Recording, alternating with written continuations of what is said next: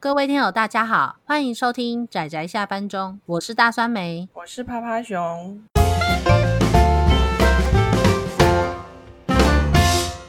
各位听友，大家好，大家今天当犯人了吗？哎哎，大酸梅，我知道哪里可以买哟。要买谁？买买趴趴熊呢？嗯，很好，买掉你。耶、不知道各位听友有没有觉得我们今天的开头很奇怪呢？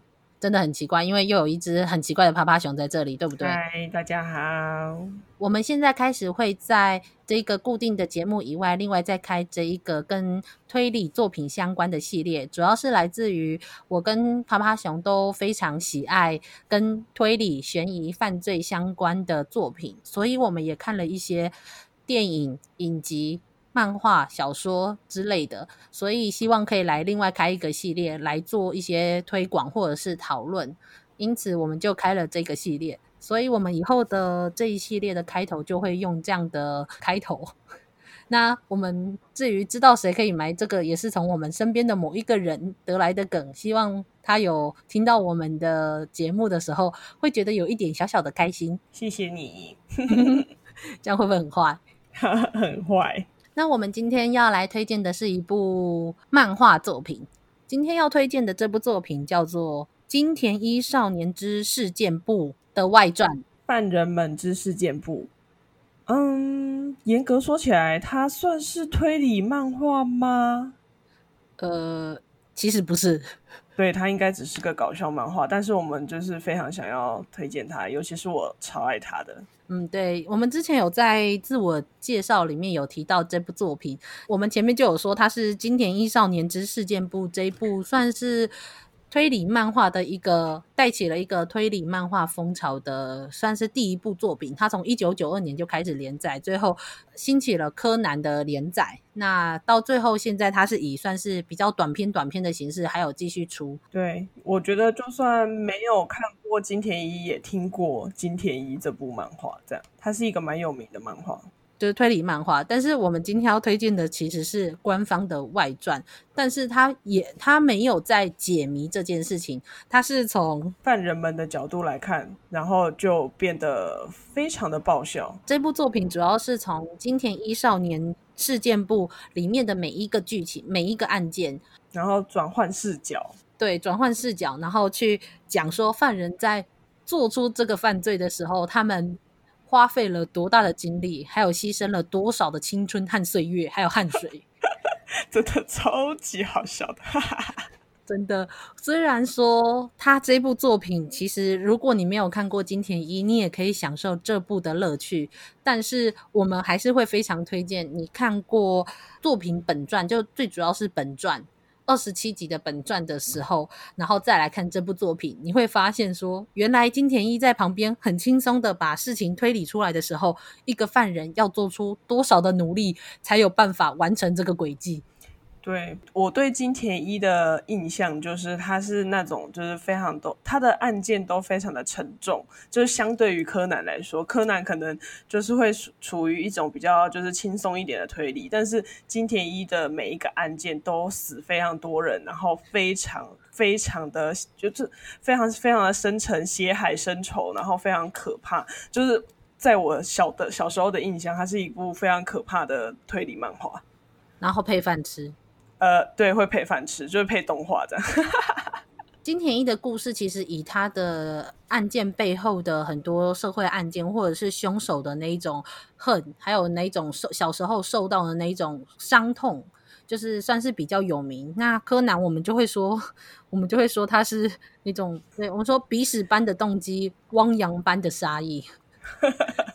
对，有时候看完柯南就会说，嗯，你这样就会想杀人吗？当然，柯南还是有很多好看的好看的案件，但是我们会觉得金田一的里面的案件大部分都是让你会觉得说啊，凶手为什么凶手最后会决定想杀人，就是会做到这种地步，就是稍微你会比较感同身受一点这样子。好像拉到比较严格的地方了，那我们就再拉回来。犯人们之事件簿，它其实就是变成说转换一个视角，就是从犯人们的角度，然后来看整个案件，以及犯人他如何细，他会细细的铺陈这些犯人是怎么样去执行这些计谋。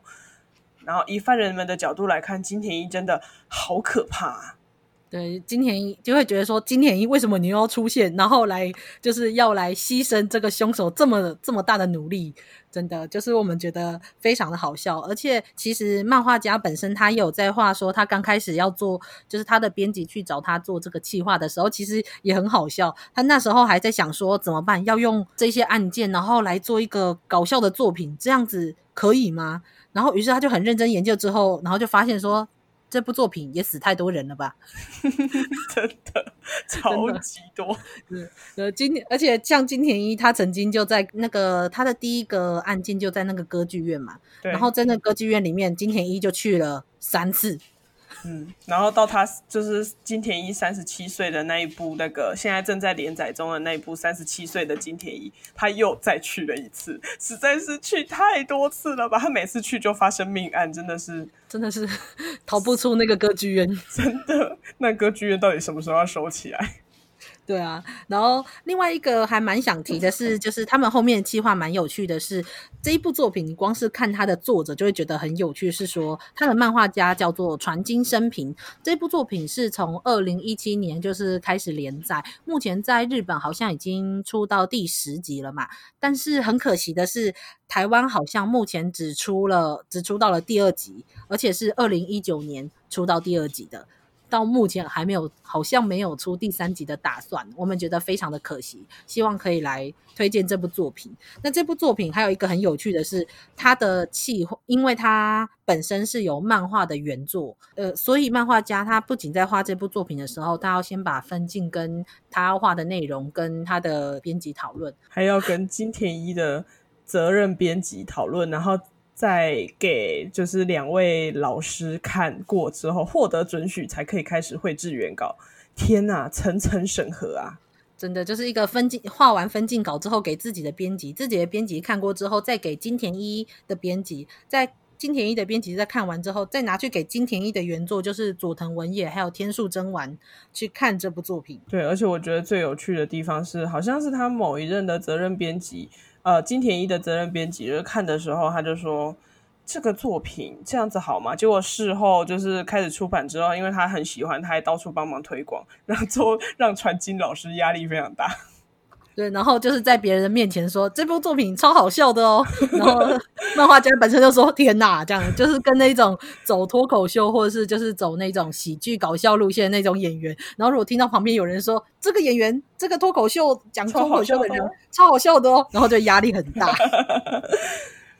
真的很好笑，所以我们就，但是我觉得这部作品其实真的做得非常的好，因为它虽然说金田一的故事本身其实是蛮沉重的，但是它有很多轨迹，你就会觉得很莫名其妙，会有一些疑点，然后他把所有的疑点都画出来了，所以你看到的时候会整个笑爆这样。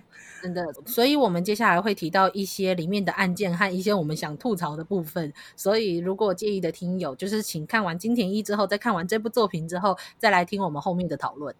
第一个歌剧院那个，就是我那时候第一个看歌剧院，我就笑到爆炸。真的，包着绷带绷带的人怎么看怎么可疑呀、啊？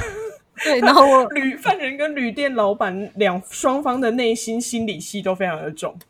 对，他就包着绷带的时候，他就说。我知道，我知道自己非常可疑，但是我还有希望。然后那个饭店的老板就看着他说：“我一点也不想让这个人住进来。”然后 最后，没错，最后最后他就说：“可是如果是说他只是戴着安全帽或是戴着墨镜，我还可以教他摘下来。”可是绷带是很微妙的，对，就是我实在是没有办法叫他解开绷带，所以最后在他们两个人双方莫名其妙的拉锯之下，最后凶手虽然是一个高中生，但是他最后还是住进了这间饭店，胜利，胜利，真的很好笑。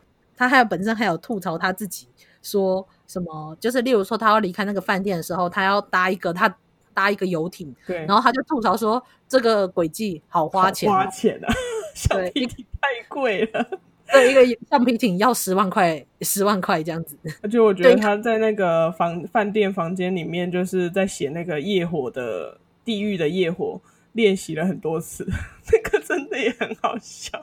就是说惨了，我我写这样子不够可怕，好吧，再写一次。然后当他一开始在破坏房间的时候，还一开始还有愧疚，破坏到最后觉得很爽的。就是除了这一些，他还有很多吐槽，例如说后面我我好想讲蜡像城杀人事件、蜡像馆的那一些。对，蜡像人，我们先讲那个，先把第二篇，第二篇的重点很简单，就是真币你到底有多讨人厌？因为在原本的故事中，真币其实是在里在不动高中，而且他是写推理小说，但我记我其实印象中他好像是找有一个代笔。嗯，但总之就是他那时候是蛮出名的一个推理小说作家，尤其又是高中生出道，结果没想到就是有做出了他的海报，于是凶手就拿他来挡住墙上的多年前埋的一个尸骨的一个裂缝，结果没想到他想说那贴个海报上去就没有人看到了，结果没有想到的是，因为大家都很讨厌这个真币，所以最后就很想把这个把这个。撕下这个海报给撕下来，那边也非常的好笑。我们真的很希望，就我觉得这些东西真的讲一讲，就不知道为什么，就是我觉得讲出来的好笑程度真的没有，就是去看的程度高，因为真的太好笑了，真的。尤其是那个，而且其实我觉得学员欺负失忆杀人事件的那个老师，他也是蛮厉害的。他好了，他佩服他自己，我的那个瞬间也是快笑死。他就说：“对，其实他，其实我还蛮适合当犯人。” 我怎么可以在短时间之内想出这么厉害的招数？这样，而且因为他讲的那个故事是荷兰的，我还以为是真的。对，没错，因为金田一本身的故事会随着他那个沉重还有很诡谲的气氛下，就是往前进，你就不会想到这么多值得吐槽的东西。可是当你在看到这部作品的时候，你真的会对于说，对耶，这件事我从来没有想过。然后说，对耶，以一个高中生来说，要做到这件诡计，还真的蛮辛苦的呢。就跨越了高中生的极限，因为在后面有一个悲恋悲恋湖事件嘛，就是悲恋湖真的是有够夸张。我们等一下可以提，然后我们现在可以讲你刚刚很想讲的蜡像城杀人事件。对，蜡像城这也很好笑，就是他为了他为了复仇，于是他开始学做蜡像，好不容易做了一尊蜡像，然后就很开心说：“耶，我终于做完了一尊。”然后就跪地。这样的蜡像还要再做九尊呐、啊？对，就是他很辛苦的，终于学会做一个等，就是可能花了几个月，终于做出了一个等人大的蜡像，然后就发现说，哦，好不容易做出来了，发现为了要配合他的轨迹，他还得再做十个。对，然后他就想说，那不然先出去一下。出门回来发现蜡像金田一已经融化了，难道这是上天希望我不要再继续执行复仇计划吗？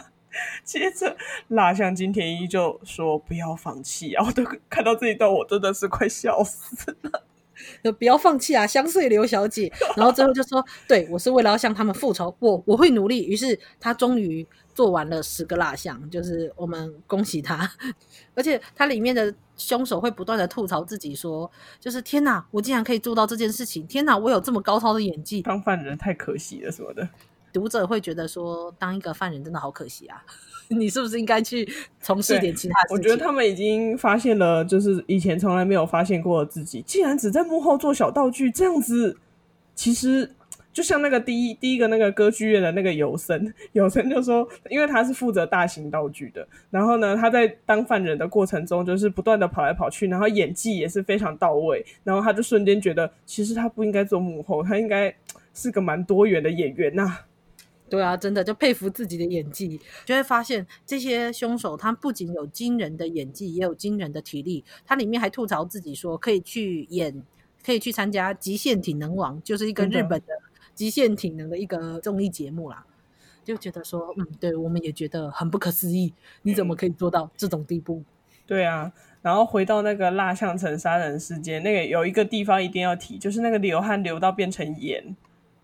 真的，我之前跟大酸梅在讨论的时候，大酸梅就说：“这根本就是性骚扰吧？”其实仔细想想，也真的是性骚扰吧。可是流汗流到变成盐，真的有够害羞的啦！真的，就是说，嗯，就是你曾经做过这里，然后你的汗成为了盐粒，什么啊？你到底是流了多少的汗？这样？对，你到底是流了多少的汗？这样子。就觉得说天哪，怎么那么好笑？就算听友觉得我们讲到这里，觉得好像说好像听起来没有什么好笑，那是因为真的这部作品实在太难用言语去表达它有多么的好笑。我们甚至布谷小伙伴是没有看过金田一的人，他直接去看这部作品，他都觉得非常的有趣，而且非常的舒压。就甚至我们在网络上看到很多网友都说，他以为他这辈子不会再看金田一了。结果看完这部作品，就真的很想要再回去把金田一补完，真的是太太好笑了。真的，我在我真的就是看一个看一个他吐槽的案件，然后就回去再重看一次金田一的那个事件。但是明明都真的很悲伤啊，我都看到眼泪都想掉下来。可是这个时候，我当我就在想到《犯人们之事件簿》里面的剧情，又觉得 噗嗤一声笑出来，真的很过分哎。真的，那个《雪夜叉传说》啊，里面就是有登场一个呃金田一重要的一个呃，又像是伙伴又像是敌人的一个就是警官明智警官。对，然后结果明智警官，嗯、呃，他在这一部这一部《犯人们之事件簿》里面的这个角色瞬间变成像丑角一样。我看那个犯，他还在犯人的手掌心中旋转跳舞，我都快笑死了。真的，就是这一段真的要自己看才会知道，就是为什么我们会觉得这段很好笑。冰桥是他这里面的诡计，就是他在半夜中做出在悬崖两边的悬崖上做出了一个冰桥，可以连接两边的悬崖。反正总之就是这里面凶手吐槽说，他要在零下负二十度的暴雪暴风雪中，然后视线不好，还要做出一个冰桥。要怀着恐惧做出冰桥之后，还要怀着恐惧开卡车经过它。结果没想到金田一就为了解谜，就这样冒着生命危险，最后就做出了冰桥，剑持警部也冒着生命危险把卡车开上了冰桥，于是顺利的过去了。对，谜题就解开了。对，而且我觉得作者他。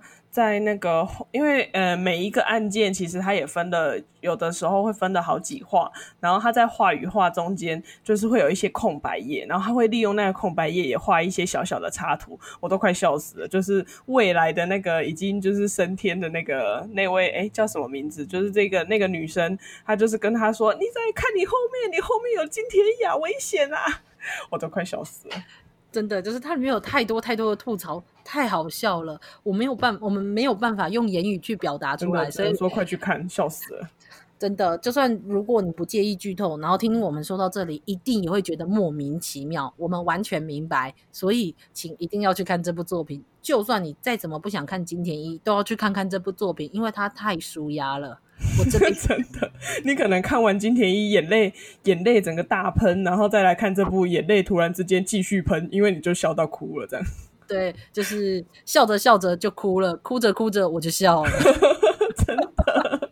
大概就是这样子，对，所以这就是我们今天蛮推荐的作品。那你竟然不讲《飞恋湖传说》，它实在太北七了。对，《飞恋湖传说》好了，有够夸张，有够夸张，对，有够夸张。我们就哦，我们就直接讲《飞恋湖传说》杀人事件，直到最后那个那个杀犯人呢，他就沉入了海湖里。然后我觉得这地方作者设计也很好笑，因为前面都只是单纯的访问那些犯人，然后这个就不好意思打扰你下沉了。他说：“嗯嗯嗯，发生什么事了？” 然后就问他说：“你觉得你这次就是犯就是犯错的那个关键是什么？”他就说：“呃，临时问这个我也答不出来，我根本不知道有访问。”对，然后最后最后他又说。那失败的原因要回到相当根本的层面，就是他把姓名缩写是 SK 的人都要杀掉，本来就很勉强。因为这个故事其实是来自于说，这个凶手他刚开始就是算是一些他家里面的仇恨的关系，所以他怀疑有。姓名缩写是 SK 的，害死他，害死他们家的人。最后，他就于是要把那个时候缩写是 SK 的人全杀掉。然后这个时候，他就在后面吐槽这个动，就是漫画家就吐槽这个动机说啊，杀害不相干的人果然不应该啊，杀人必须要有大义才行。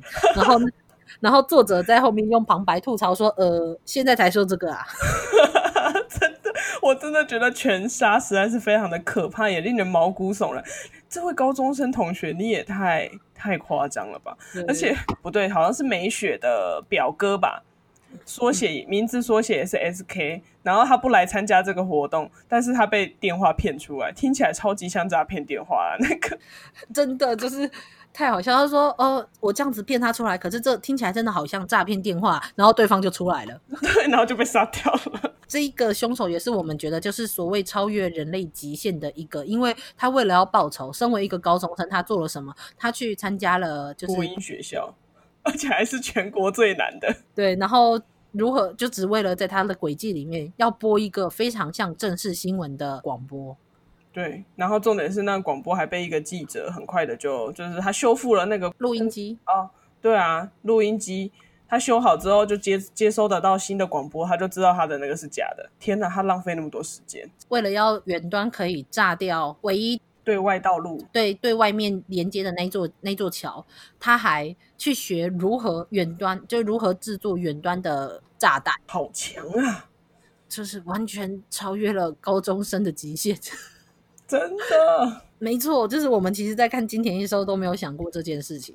那但是在这里面就完全把它发挥到极致，然后来做吐槽。所以我们真的非常推荐这部作品。如果听有耐心听到这里，还是听不懂我们在讲什么的听友，绝对要去看看这部作品。也希望尽快把它买下来，我们就可以看继续继续后面中文代理的第三集以后的故事，真的十分的令人期待。那总之，我们这个不知道为什么，明明好像没有谈到什么剧情的第一集推理推理系列的第一集就讨论到这里。讲那啪啪熊还有什么想跟大家说的吗？赶快去看吧，真的会让你笑到不行，真的超级舒压，非常舒压。不要把它当做推理作品看，但是当做推理作品金田一少年之事件簿的外传来看，真的是非常好笑，非常舒压。这样，总之，那我们的节目就到这里，就到这里告一段落。那如果大家有什么想法的话，都欢迎跟我们都跟我们分享。如果你看这部作品笑到掉泪的话，也记得跟我们联络，我们一定会成为你最好的伙伴，因为我们就一起笑。真的，对，好，那我们的节目到这里告一段落啦，就这样，大家拜拜，拜拜。